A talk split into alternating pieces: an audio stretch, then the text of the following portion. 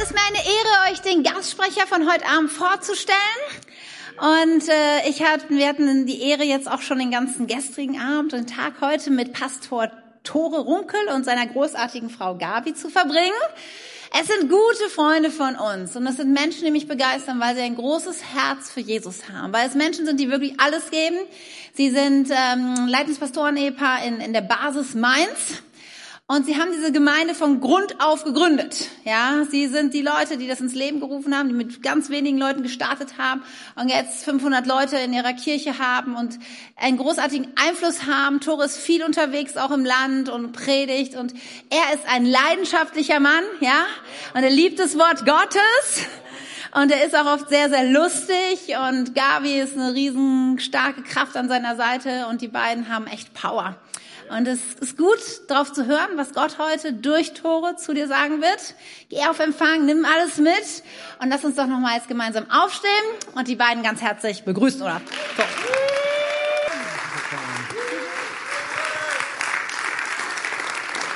Vielen Dank, ihr Lieben. Dankeschön. Bitte nehmt Platz. Ja, ich freue mich hier zu sein. Ähm, der Abendgottesdienst ist immer was Besonderes, auch bei uns in der Church. Eine besondere Atmosphäre, eine besondere Feierstimmung, oder? Und ähm, auch das Gefühl, dass irgendwie abends ist mehr Salbung da. Habt ihr nicht auch das Gefühl? Ich weiß nicht so genau. Ich, ich, bin, ich bin ja hier in der Pfingstgemeinde und so mehr Salbung ist da, glaube ich, oder? Ist so ähnlich wie bei uns ganz viele Ähnlichkeiten. Ich, ich möchte mich bedanken äh, bei Pastorin Katja und bei Pastor Tim für die Einladung. Es ist total klasse, jedes Mal bei euch zu sein. Ist der Hammer. Es ist absolut ein Vorrecht, euch zu kennen. Ich möchte wirklich sagen, ähm, ihr seid für uns Vorbilder und großartige Helden. Ich möchte euch als Kirche sagen, ihr könnt es nicht besser haben, als die beiden als Pastoren zu haben. Weisheit und Kraft und Autorität in diesem Package. Ihr seid ganz fantastisch und ähm, es hat mich inspiriert, heute Morgen und heute Abend zu hören von äh, Burkina Faso 40 Gemeinden zu gründen und ich habe gedacht, Tim, wir sollten 40 Gemeinden gründen, oder? Zusammen mit vielen anderen, jeder 40 Gemeinden und wir müssen, wir müssen das Evangelium zurückbringen nach Deutschland. Stimmt das? Und ich finde es so cool, dass ihr hier in Wunsdorf sagt, wir wollen nicht nur in Wunsdorf was ab, äh, eine Kirche haben, sondern auch im Schaumburg. Und ähm, ich möchte euch etwas sagen. Ähm, ich weiß nicht, Mainz ist jetzt nicht die mega Großstadt oder so, aber hin und wieder kommt es vor, dass ähm, Leute heiraten. Das ist eine tolle Sache, oder? Leute heiraten und hin und wieder heiraten sie Leute aus anderen Städten. Und hin und wieder passiert es, dass Leute dann in die größere Stadt gehen. Jetzt letztens nach München ist jemand gezogen. Und ich habe gedacht, meine Güte, ist das eine weise Entscheidung, nach München zu gehen? Das ist so eine große Stadt. Aber Leute lieben es, in große Städte zu gehen, die glanzvollen Namen haben wie München, Berlin, Mainz, Frankfurt, New York und all diese Dinge. Und ich, aber ich, aber ich möchte euch eine Sache sagen. Ich glaube, wir können alle unsere Berufung leben weil Menschen, egal wo sie sind, überall den gleichen Wert haben. Egal ob in Berlin oder in Wunstorf oder in Schaumburg oder wo auch immer, in Mainz, in Bingen, wo auch immer, überall sind Menschen genauso wertvoll. Und der Auftrag Gottes ist genauso wichtig. Und darum ist es überhaupt nicht schlimm, manchmal, dass Leute irgendwie ihrem Fleisch folgen und dann in die große Stadt gehen. Ich glaube, es ist so viel geistlicher, zu verstehen, dass überall Menschen wertvoll sind und auch Wunstorf ist da gar kein Ausnahme oder sowas. Und wir wissen ja auch, Jesus kam aus Nazareth und wisst ihr, Nazareth war damals, hatte noch nicht mal eine Autobahnabfahrt. Ihr habt eine Autobahnabfahrt. Es gab, es gab noch nicht mal einen Weg dorthin, habe ich mal gelesen. Es, es, es, es war nicht zu erreichen. Es gab keine Straße nach Nazareth und Jesus hat dort gewohnt. Und der, der bedeutendste Mann, der alles verändert hat, kam aus diesem Ort. Und da kannst du mit stolz geschwellter Brust sagen, ich komme aus. Wo auch immer du herkommst, am Vorort von Wunsdorf oder sonst irgendetwas. Ich würde gerne predigen heute Abend über, ähm, über mehr Glaube durch Dienen. Mehr Glaube durch Dienen. Und ich kann mir schon vorstellen, dass der eine oder andere ganz gespannt ist, was ich zu sagen habe. Und ich möchte eine Vorwarnung geben. Es wird vielleicht an der einen oder anderen Stelle etwas ähm, herausfordernd sein. Aber mach dein Herz weit auf. Das Wort Gottes kann uns verändern und manchmal unsere Vorurteile in etwas anderes umwandeln, was Leben ist. Ich glaube, dass Dienen etwas der wunderbarsten Dinge ist, die Gott uns schenkt. Und wenn wir verstehen, was es ist, dann wird die Popularität von Dienen zunehmen in unseren Herzen und wahrscheinlich Momentan rangiert es so irgendwo in der Mitte und bei manchen vielleicht weiter unten. Aber ich glaube, es gehört ganz weit nach oben ganz weit nach oben. Amen. Dann kommen wir zum Wort, ihr Lieben. Wenn ihr eine Bibel habt, könnt ihr mitlesen. Wenn nicht, einfach auf die Tafel, hätte ich beinahe gesagt, auf den Beamer schauen. Und zwar lese ich vor aus Lukas 17 ab Vers 5 bis Vers 10. Eines Tages sagten die Apostel zum Herrn, stärke unseren Glauben. Das ist erstmal ein guter Anfang, oder? Das Thema, mit dem es, um das es hier geht, stärke unseren Glauben. Wir wollen mehr Glauben haben, mehr Stärke. Heute Morgen habe ich darüber gepredigt. Mehr stark zu sein, stärker zu sein, stärke unseren Glauben.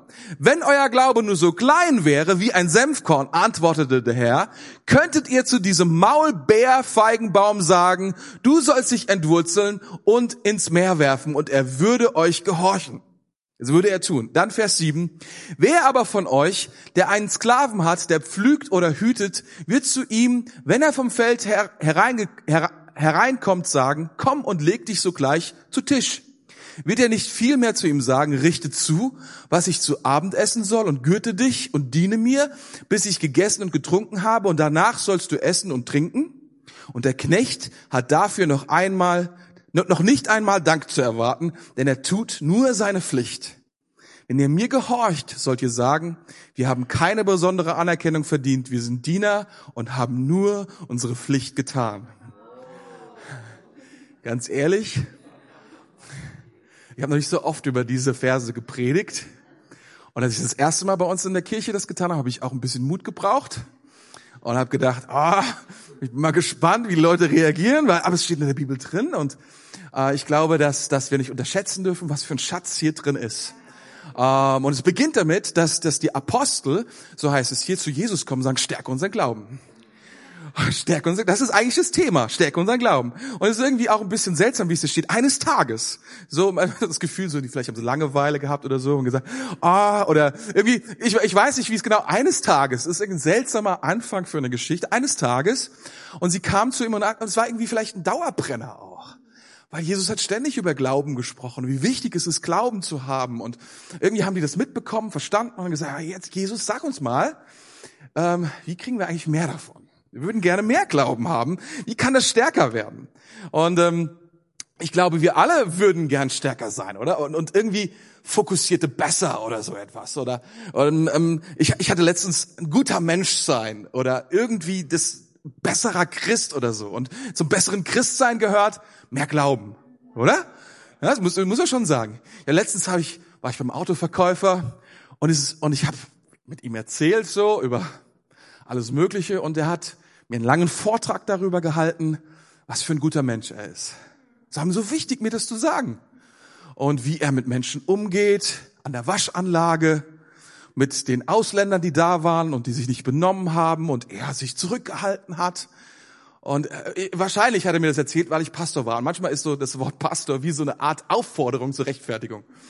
Und es, es, es, äh, glaubt mir, Pastoren sind auch Menschen und äh, aber irgendwie äh, war das so und wir haben irgendwie so das drin, ne, dass wir das wie kann ich besser werden und wie wie wie kann ich gut sein und ein Fokus auf Selbst Optimierung. Und wir, wir, wir, wir überlegen uns Anfang des Jahres, was können wir uns für Vorsätze vornehmen, um einzelne Dinge zu verbessern. Äh, vielleicht irgendwie mehr Sport zu machen oder äh, besser zu essen oder mehr finanziell unabhängig zu sein oder so etwas, mehr Glück. Und es gibt so viele Selbstfindungs- und, und Hilfebücher, oder? Und ähm, irgendwie ist es so ein bisschen die Geschichte, mehre unseren Glauben. Mehre unseren Glauben. Und ähm, vielleicht denken wir, wir bekommen besseren Glauben, wenn wir eine bestimmte Übung machen. Und vielleicht haben das auch die Jünger gedacht. Ja, zeig mal, wie geht das? Stärke und was, was kann man tun? Und die interessante Antwort von Jesus ist hier, Mehr Glauben ist nicht durch die richtige Übung, sondern sie kommt durch die richtige Haltung. Nicht die richtige Übung, sondern die richtige Haltung. Und ganz ehrlich, ein bisschen überraschend ist es schon, oder?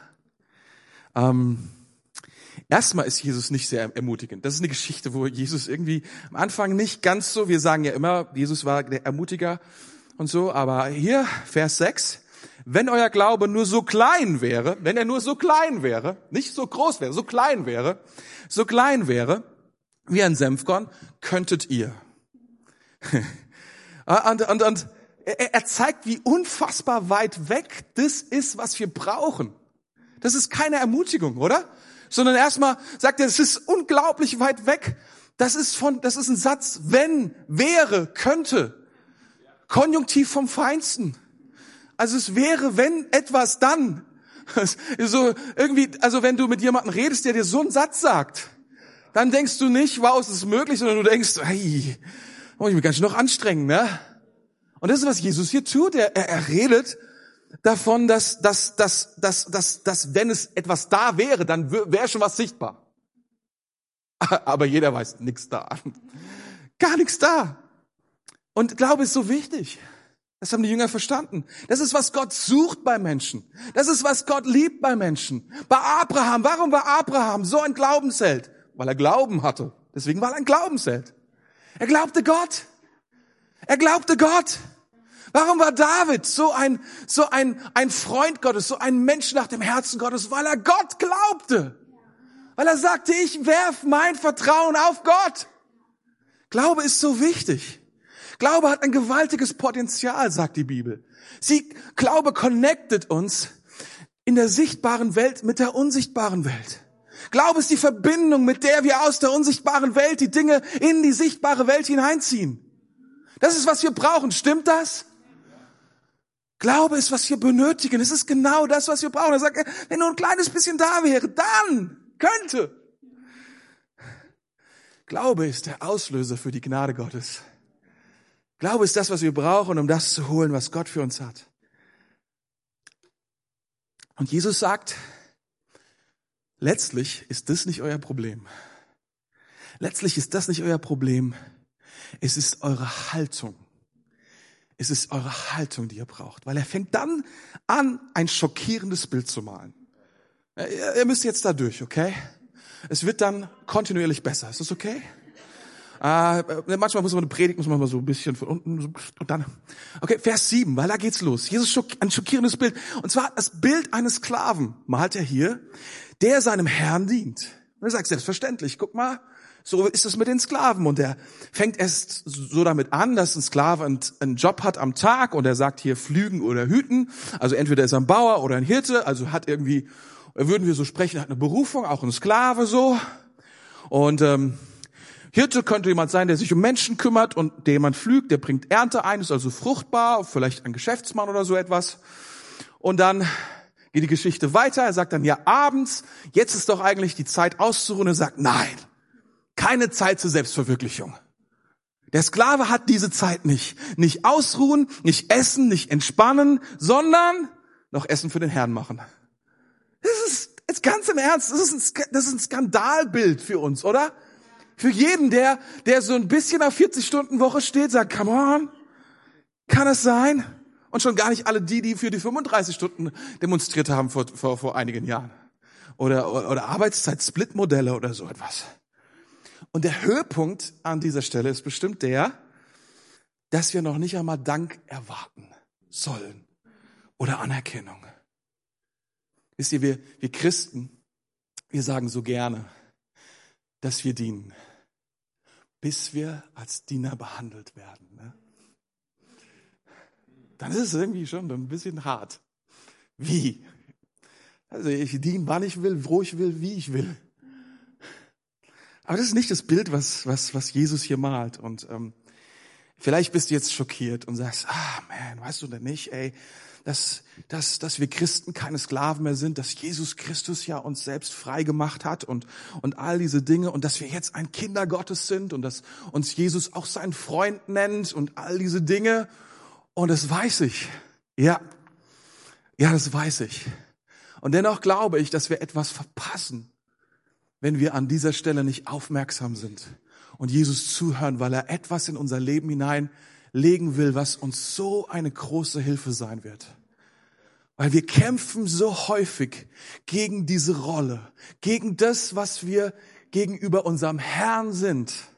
Und wir sind oft so beschäftigt damit, wie wie, wie, wie soll ich sagen, wie, wie wir so denken, dass es auf keinen Fall sein kann, dass Unabhängigkeit oder dass wir nicht selber steuern und bestimmen dürfen, dass wir übersehen, dass Jesus hier an dieser Stelle etwas so krasses sagt. Und ich weiß nicht, vielleicht willst du es einfach ausschneiden und irgendwie sagen, na, das, das muss, kann man überlesen in der Bibel, dann kann man weitergehen oder so. Und dann, dann kann man damit, ah, ich glaube, wenn wir uns anschauen, ähm, dann, dann, dann ergibt sich daraus großer Segen, dann verstehen wir, weil es gibt mindestens fünf Vorteile, die ich gefunden habe, wenn wir kapieren, dass wir Diener sind. Und dass es gut ist, dass wir das annehmen, dass es etwas ist von Gott, was wir, was wir verstehen, was wir von Herzen nehmen. Und nicht gleich sagen, ja, ich diene, aber ich bin ja eigentlich dies oder jenes. Wisst ihr, das dies oder jenes will ich überhaupt gar nicht wegstreichen, aber ich möchte diese Dienersache heute mal ganz ins Zentrum stellen, weil Jesus das auch tut. Und ich glaube, dass es uns Befreiung bringt, wenn wir das annehmen können. Dass es uns hilft.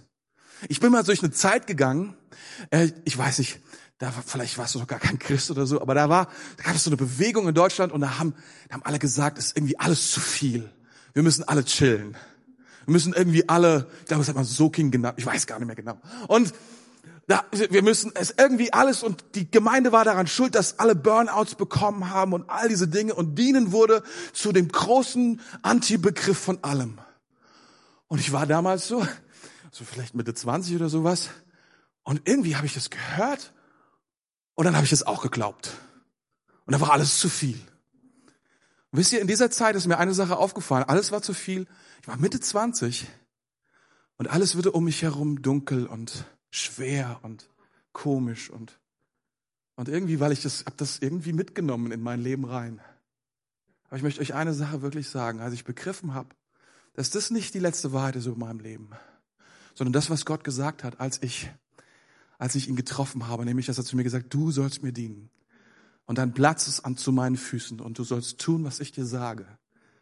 Dass das mir mehr Energie gibt und Kraft als alles Chillen der Welt und dass es mir mehr Gesundung bringt als all diese, weiß ich nicht, dieses, dass wir uns einreden, wir, wir, wir würden uns überanstrengen, weil wir ein bisschen, ich bin, ich gehöre zu dieser Generation, für die Druck ein Kampfwort ist.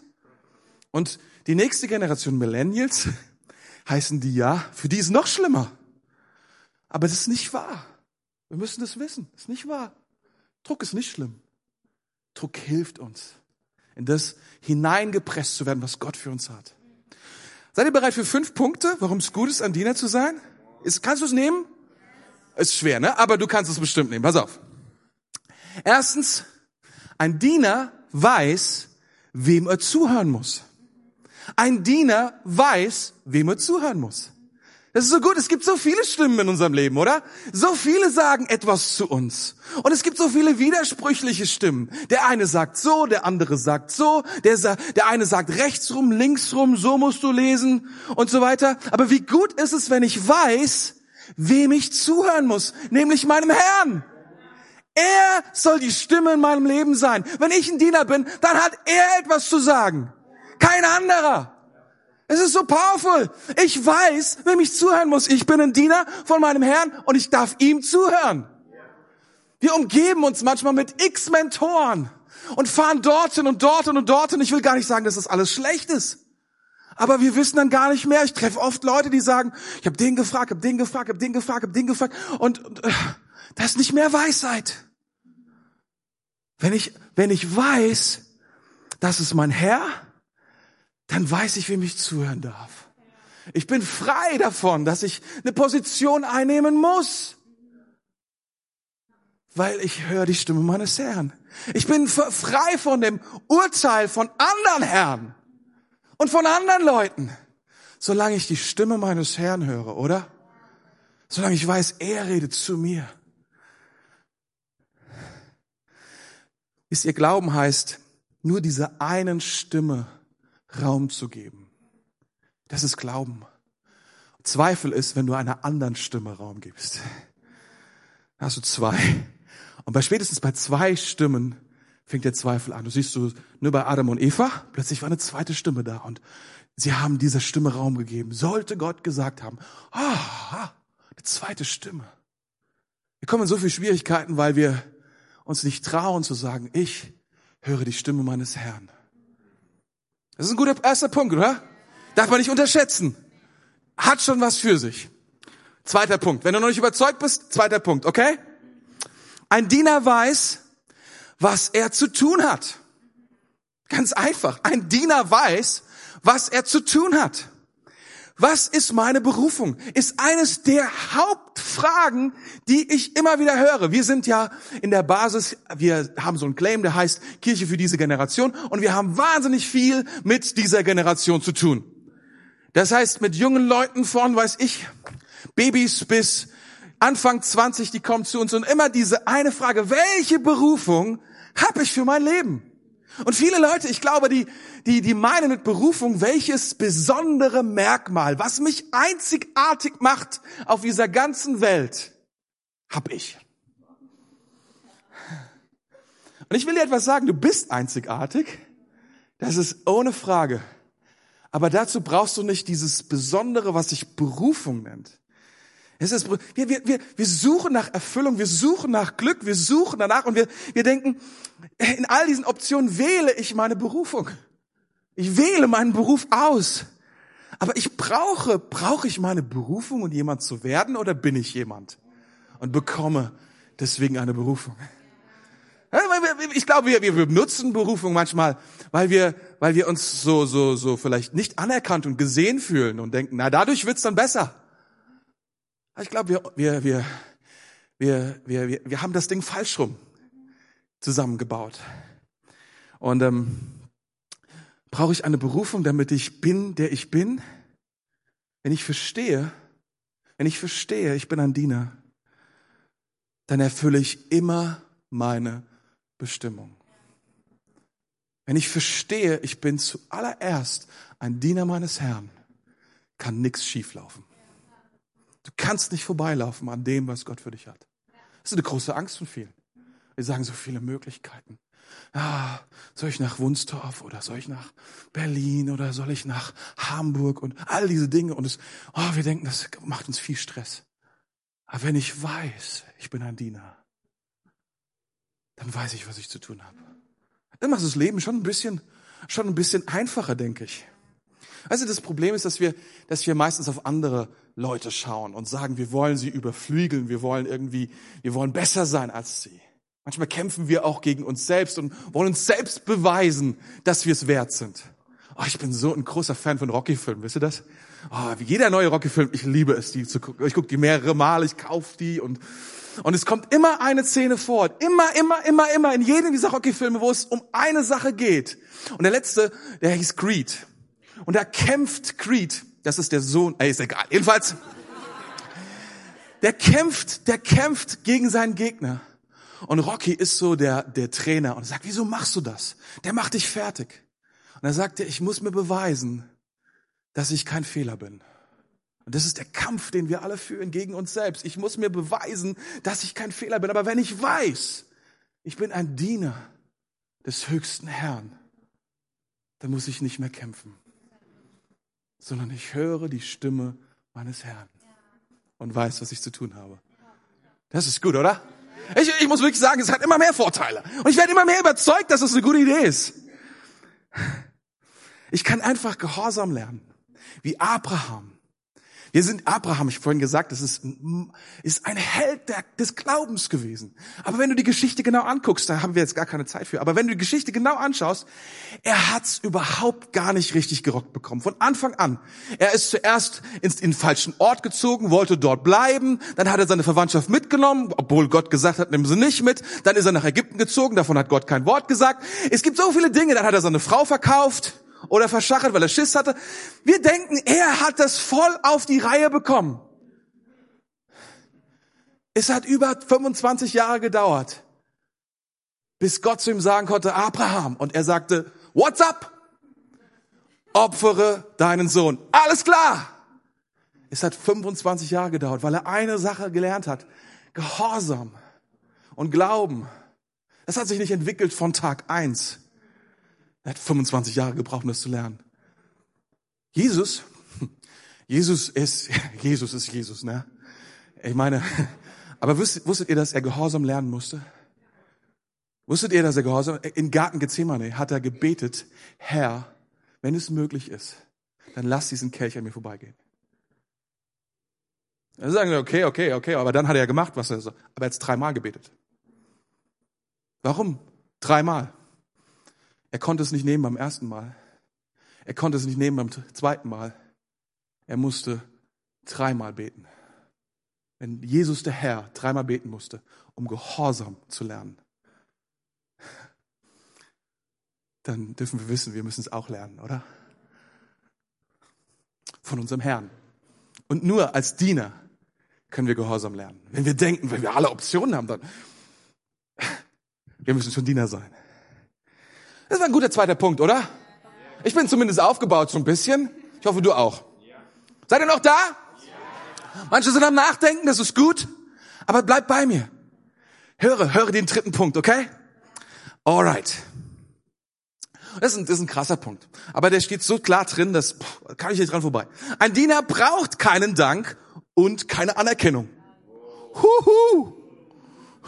Ich will dir Folgendes sagen, vorausschicken. Nur damit ihr, damit ihr klar seht, ich liebe Ermutigung. Ich liebe Lob. Ich liebe Dankbarkeit. Ich liebe Ehre, andere zu ehren.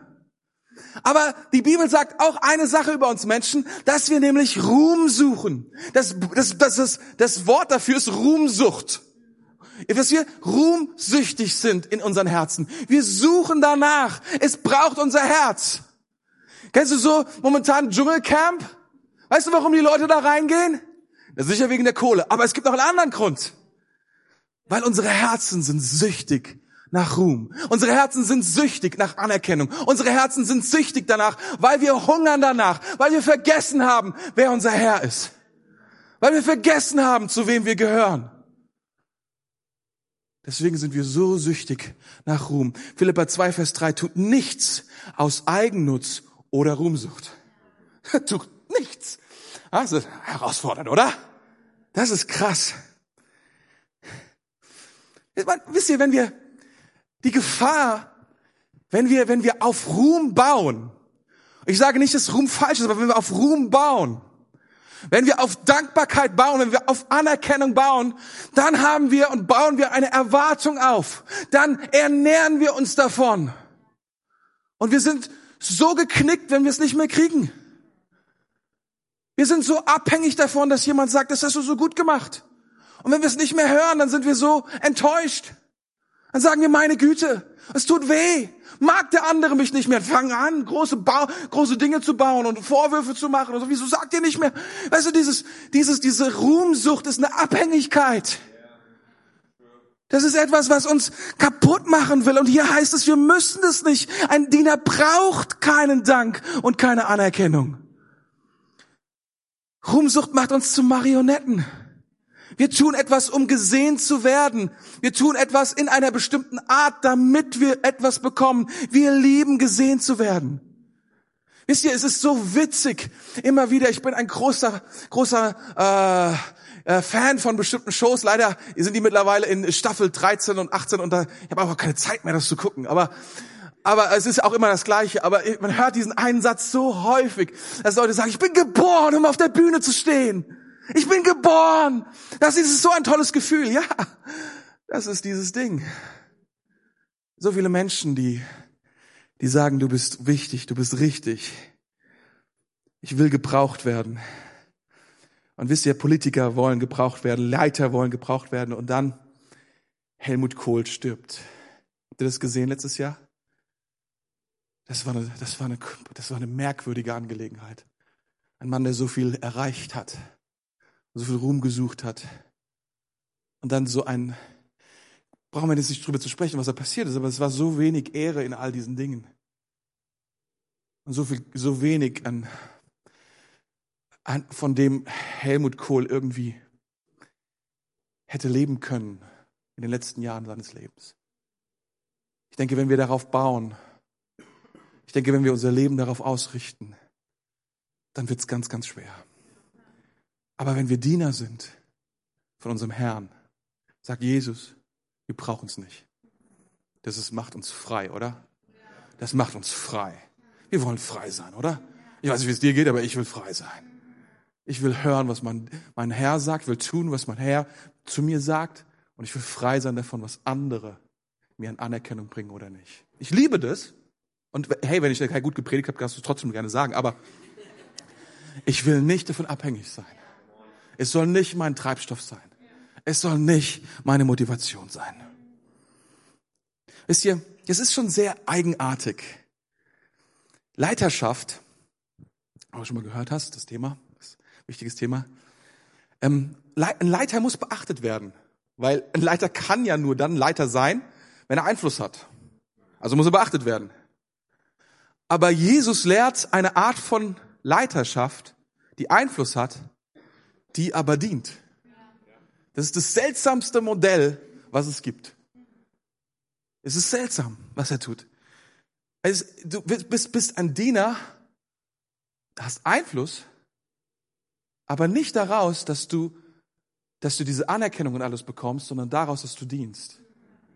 Das ist, das ist, das ist ein merkwürdiges Konzept, ein powervolles Konzept, oder? Seid ihr noch bei mir? Ich möchte nicht, dass ihr, dass ihr, dass ihr, nicht, dass ihr einschlaft oder so. Das wäre, das wäre furchtbar. Ich, ich hoffe, ihr könnt, ihr könnt, ihr könnt Punkt 4 und 5 noch genießen. Ist es okay? 4 und 5? Seid ihr dabei? Gut, gut, gut, gut. Ein Diener setzt seinen Herrn immer auf Nummer 1. Ein Diener setzt seinen Herrn immer auf Nummer 1. Wenn wir tun wollen, was Gott zu uns sagt, wenn wir hören wollen, was er zu uns sagt, dann müssen wir das Herz unseres Herrn kennen. Dann müssen wir das Herz und wir müssen verstehen, was er mag, was er nicht mag. Wir müssen wissen, wir müssen wissen, dass, dass ein Diener weiß, dass sein Herr immer an Nummer eins kommt. Sein Herr hat immer Vorrang. Das ist das, was er hier erzählt. Du kommst nach Hause vom Feld, du kommst nach Hause von noch vieler Arbeit. Aber dann ist nicht die Zeit zu sagen, jetzt wird gechillt, jetzt geht's um mich, sondern es geht immer noch um den Herrn. Das ist ein ziemlich anstrengendes Bild. Aber das ist das, was hier steht. Er steht immer an Nummer eins. Es hört nicht auf. Er muss an Nummer eins bleiben. Ein Diener weiß, dass sein Herr zuerst kommt. Und darin entfaltet sich so viel Kraft. Ich weiß nicht, ob du davon schon mal gehört hast, aber ähm, vielleicht von diesem, von dieser Idee des Zehnten. Wir geben unserem Herrn den Zehnten. Warum? Weil er uns alles gibt. Und um Vertrauen auszudrücken, geben wir den ersten Zehnten zu unserem Herrn. Den ersten. Nicht das, was übrig bleibt. Als ich angefangen habe, den Zehnten zu geben, habe ich eine Budgetübersicht gemacht und habe festgestellt, dass mir genau der Betrag fehlt, um den Zehnten zu geben habe ich gedacht, so ein Mist. Kann ich ja gar nicht den Zehnten geben. Und dann hat Gott gesagt, nein, nein, nein, du musst anfangen, den Zehnten zu geben und alles andere wird.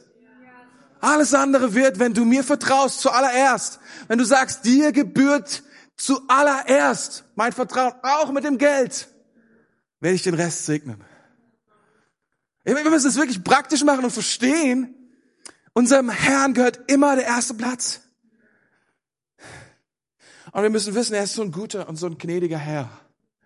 Es ist manchmal so eine, äh, so eine Furcht von uns, dass es nicht so gut meint mit uns. Erinnert euch an Abraham. 25 Jahre er gebraucht, um das herauszukriegen. Und unser Herr Jesus.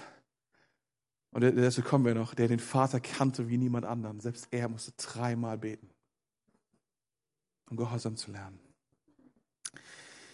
Jetzt kommt der fünfte Punkt und mit dem fünften Punkt möchte ich aufhören, aber es ist ein powervoller Punkt und ich hoffe, dass ich, wenn ich bisher dein Herz noch nicht gewinnen konnte für diese, für diese Aussagen, die Jesus trifft, dass wir, dass es gut ist, dass wir Diener sind, dass es gut ist, dass wir, wenn wir glauben, mehr Glauben haben wollen, dass wir eine Haltung brauchen eines Dieners, dann hoffe ich, dass ich dich wenigstens jetzt mit dem fünften Punkt bekomme, weil dieser fünfte Punkt, du wirst sehen.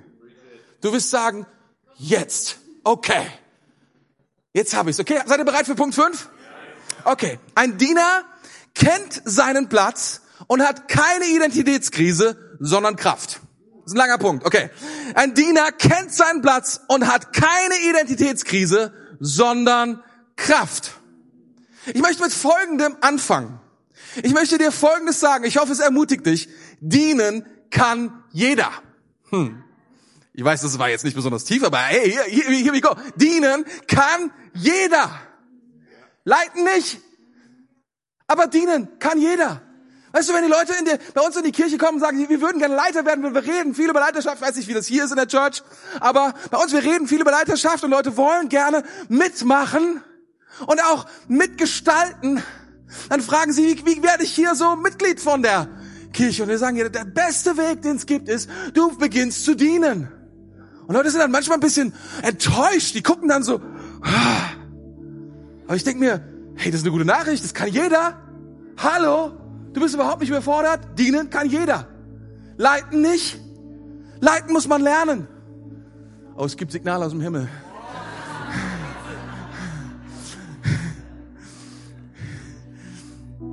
Das ist so ein gutes Ding.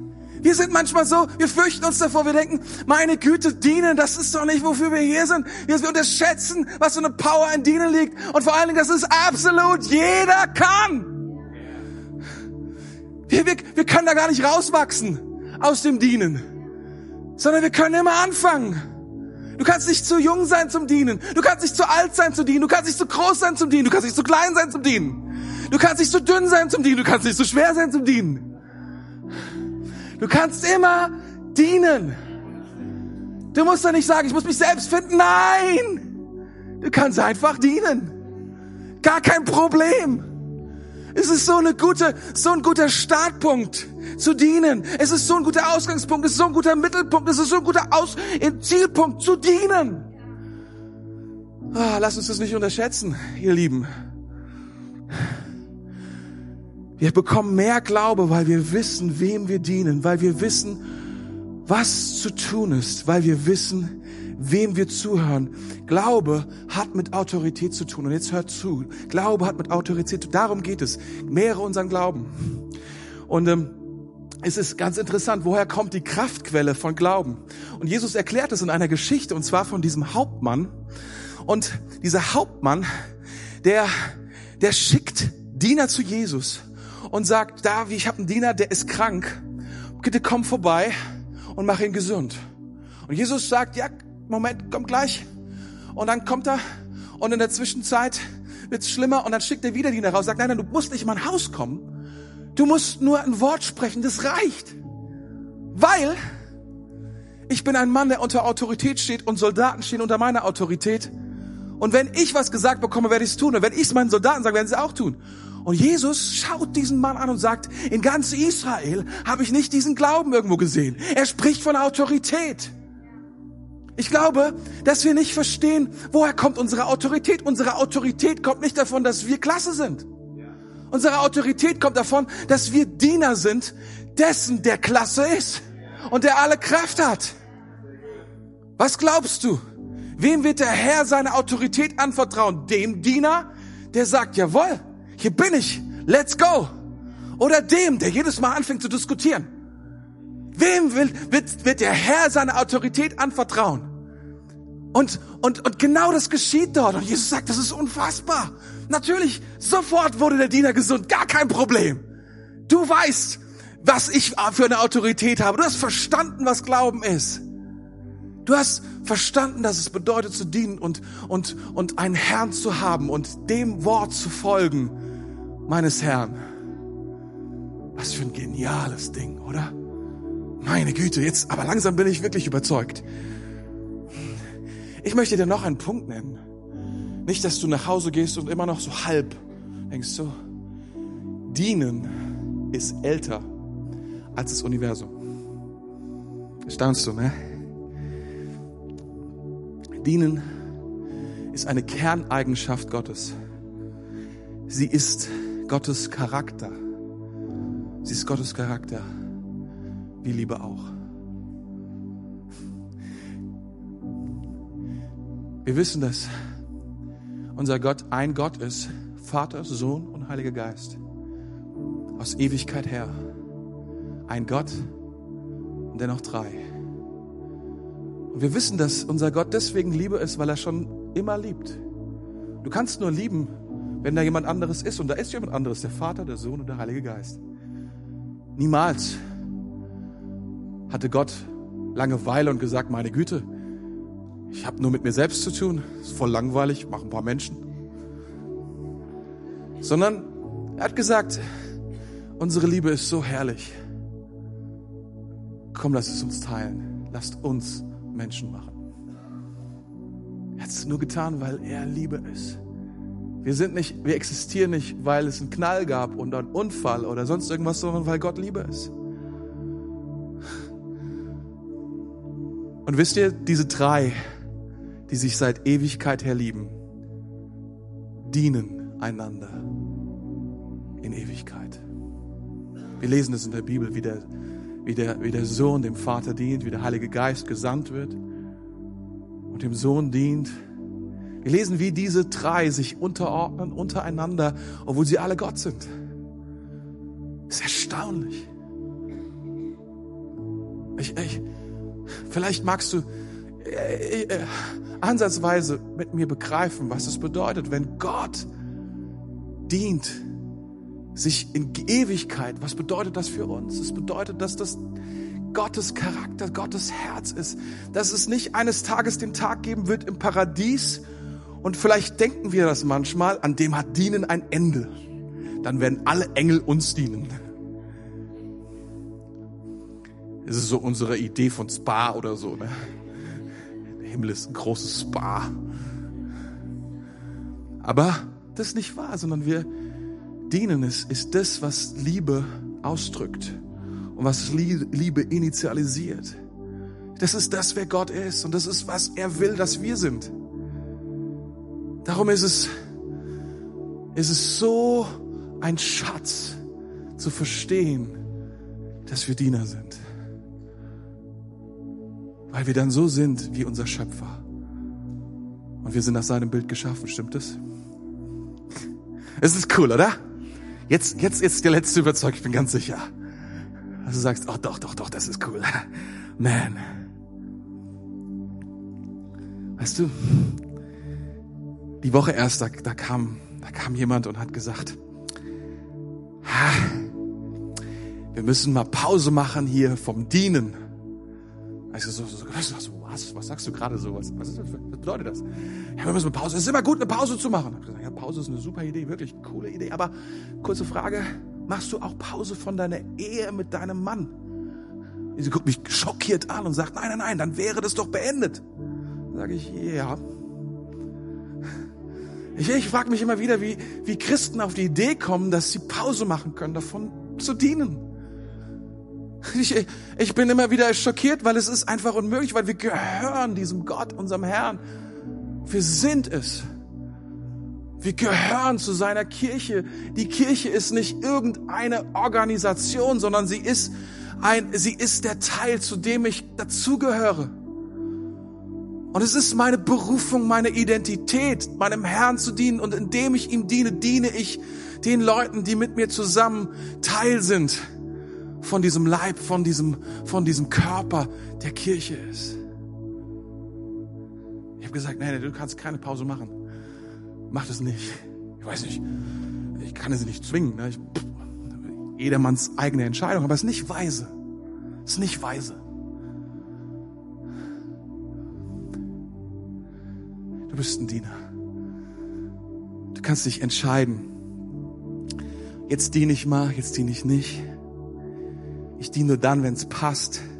Ach, jetzt habe ich Zeit. Guck mal hier, mein Kalender, der sagt so. Das, was diese Verse uns sagen, ist, wir gehören unserem Herrn. Und wenn wir Pläne haben, cool. Wenn unser Herr sagt, cool. Und so oft sagt er, cool. Aber wenn er sagt, nee, jetzt ist eine ganz andere Zeit. Jetzt ist Zeit zu dienen. Wie gut. Wenn wir nicht sagen, nee, sondern wenn wir sagen, yes. Ja, Herr, klar. Ich bin gerne gehorsam. Ich höre deine Stimme. Ich weiß, was ich zu tun habe. du bist meine Nummer eins. Ist schwierig, was du sagst, aber an Abraham und an Jesus selbst weiß ich, ich darf lernen ich will lernen. Ich will nur mal sagen, dass diese geniale Church Gelegenheit bietet zu dienen. Du, du musst gar nicht so viel jetzt, also manche Christen machen so viel Gedanken, was Gott sagen können. Ich sag dir, was er dir sagt. Er sagt, du bist in der Kirche, du gehörst dazu. Und wenn die Gelegenheit bietet zu dienen, just do it. Einfach. Heute war so ein Intro-Kurs, habe ich gehört, Teil 4. Der ist leider schon vorbei, kein Problem. Nächste, nächsten Monat ist wieder einer. Gehst einfach hin und sagst, hier bin ich, weil ich bin ein Diener. Was kann ich tun?